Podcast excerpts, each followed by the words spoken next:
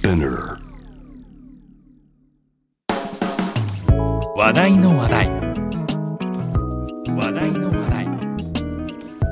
パワードバイ。アメリカンエキスプレス。そう。ビジネスにはこれがいる。ナビゲーターの山中大輝です。この番組は知れば誰かに話したくなる。次に誰かと話す時の話題になるトピックスをお届けします内容が気に入ったらぜひあなたの頭の中の引き出しにしまってください。話題のストックが増えれば、ビジネスシーンでも、プライベートでも、どうしよう、話すネタがない、と焦ったり、困ったりせずに、コミュニケーションが楽しくなり、新しいネットワークを築くきっかけにもつながるはずです。例えば、こんな話題。一杯のコーヒーを丁寧に入れてくれるカフェ。たくさんの人のおしゃべりで華やぐ賑やかなカフェ。移動の合間にさっと立ち寄るカフェ。美味しいお菓子と飲み物を堪能できるカフェ。生活に欠かせない空間であると言っても、決して大げさではないはずです。あなたのお気に入りのカフェは、どこですか？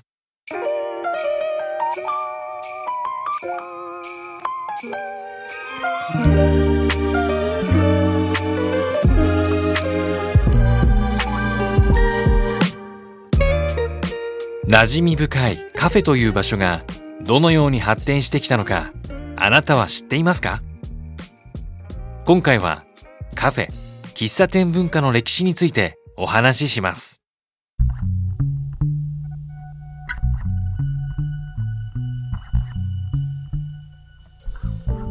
世界最初のカフェが誕生したのは1554年。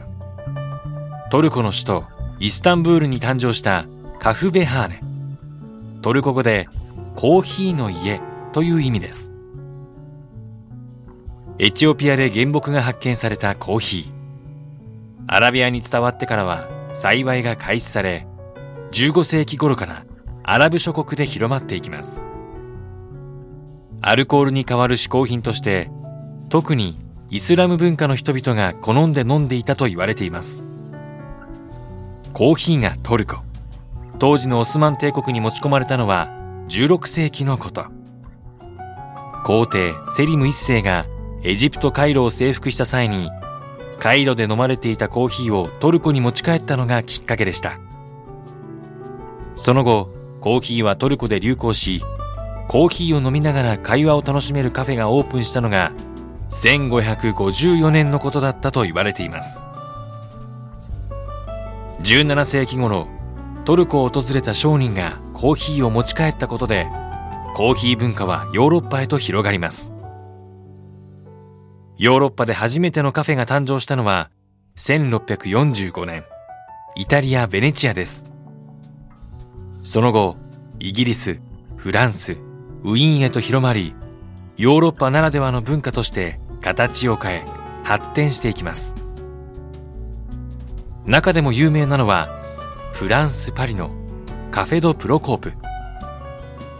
1686年にオープンしたこのカフェ・ド・プロコープは上流階級の人の興味を引くようなシャンデリアや大理石が施された豪華な内装のカフェでした。近くに劇場ができたのをきっかけに演劇関係者や文化人芸術家文学者たちが集うようになります。知識人や芸術家たちはプロコープでコーヒーを飲みながら芸術や哲学についての意見を交わし刺激を与え合っていました。海外から哲学者のジャン・ジャック・ルソーや詩人のゲーテ。作家のオスカー・ワイルドも足を運んでいたと言われていますパリのカフェ文化のパイオニアであるカフェ・ド・プロコープはパリに集う多彩な文化人たちを見守り続けています。もちろん、カフェという場はコーヒー文化そのものも発展させました。今でこそカフェメニューの定番であるエスプレッソは20世紀初頭のイタリアのカフェで生まれた飲み物です。その背景にはある事情がありました。1806年フランスのナポレオンは大陸封鎖令を発令。植民地からヨーロッパ各国へのコーヒー豆や砂糖の輸入が途絶えたためカフェは大打撃を受けます。なんとか少ないコーヒー豆でやりくりをする手はないか。この窮地にローマのカフェグレコの店主は知恵を働かせ思いついたのがそれまでの3分の2のサイズのカップで値段を下げてコーヒーをサーブするというアイディアでした。これがエスプレッソで使われるデミタスカップの起源。そして20世紀初頭にエスプレッソマシンが開発され1906年のミラノ万博で紹介されたことで世界に知られることとなりました。ビジネス継続のために起点を働かせて誕生したデミタスカップはカフェの名物としてたちまちヒット。窮地を切り抜けることに成功しエスプレッソがイタリアに根付く地盤を築きました。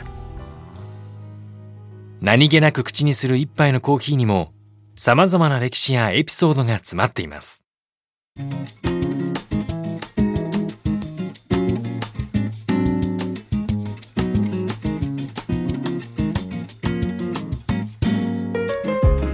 カフェ。喫茶店の文化が日本にやってきたのは明治時代が始まって20年ほど経った頃のことです。1888年現在の台東区上野の地に店を構えたカヒサ館店主はテイ・エイケイという日本人でした。代々長崎で中国語の通訳を務めた家系に生まれたエイケイは16歳でアメリカの大学へ留学します。そしてアメリカで訪れたカフェを日本でも作ろうと帰国後1888年にカヒサ館をオープンさせたのです。コーヒーが飲めるのはもちろん新聞や本さらにビリヤードなどの遊び道具も置かれたサロンのような空間だったようです。しかし当時の日本ではコーヒーそのものがまだまだ馴染みの薄い存在だったこともありカヒサ館は繁盛することなく4年余りで閉店してしまいます。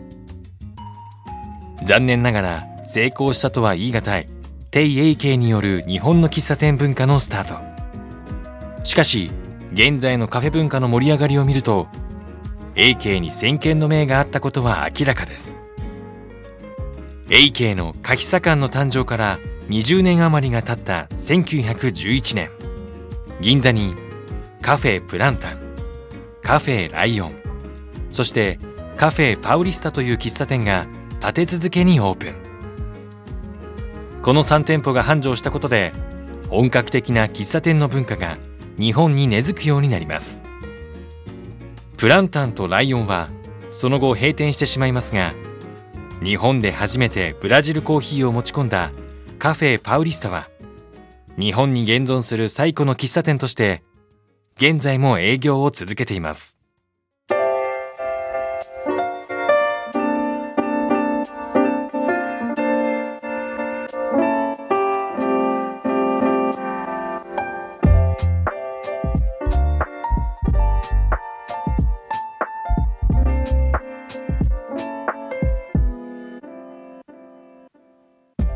ヨーロッパで初めてカフェの文化が持ち込まれたイタリア。そのイタリア・ナポリのカフェで伝わる習慣カフェソスペーゾをご紹介しましょう。ソスペーゾとはイタリア語で保留や宙に浮いたという意味。経済的に余裕がある人がカフェを訪れる誰かのためにコーヒーの料金を先払いするシステムのことです。カフェを訪ねた際に自分のコーヒーとは別にもう一杯分のコーヒーを注文。そのコーヒーはレシートなどの形で店に預けられます。そして店を訪れたコーヒー代を支払う余裕のない人がそのレシートを使って保留されていたコーヒーを無料で飲むことができるという仕組みです。素敵な習慣ですよね。失業者が街に溢れた第二次世界大戦中に生まれた習慣であると言われています。大変なことに見舞われていても一杯のコーヒーで救われる。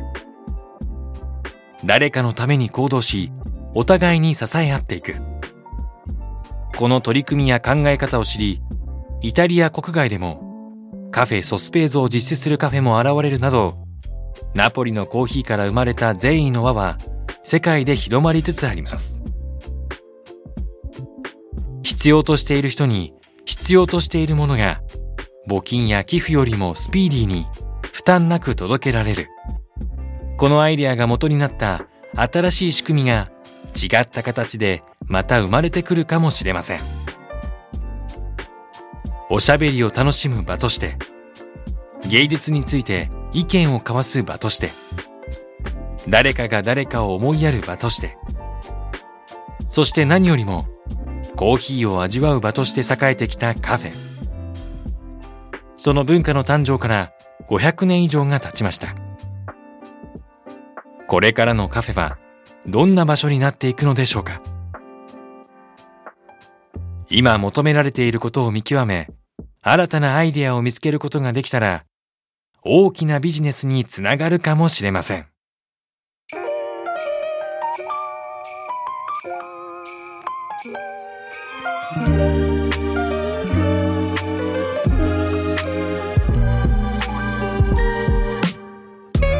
いかがでしたか？もし気に入っていただけたらあなたの話題の引き出しに今日のトピックスをぜひ追加してください。この話題から始まるコミュニケーションがビジネスでもプライベートでもあなたの新しい扉が開くきっかけになりますように。次回のテーマは美術館。起源や現代の美術館にまつわる話題の話題です。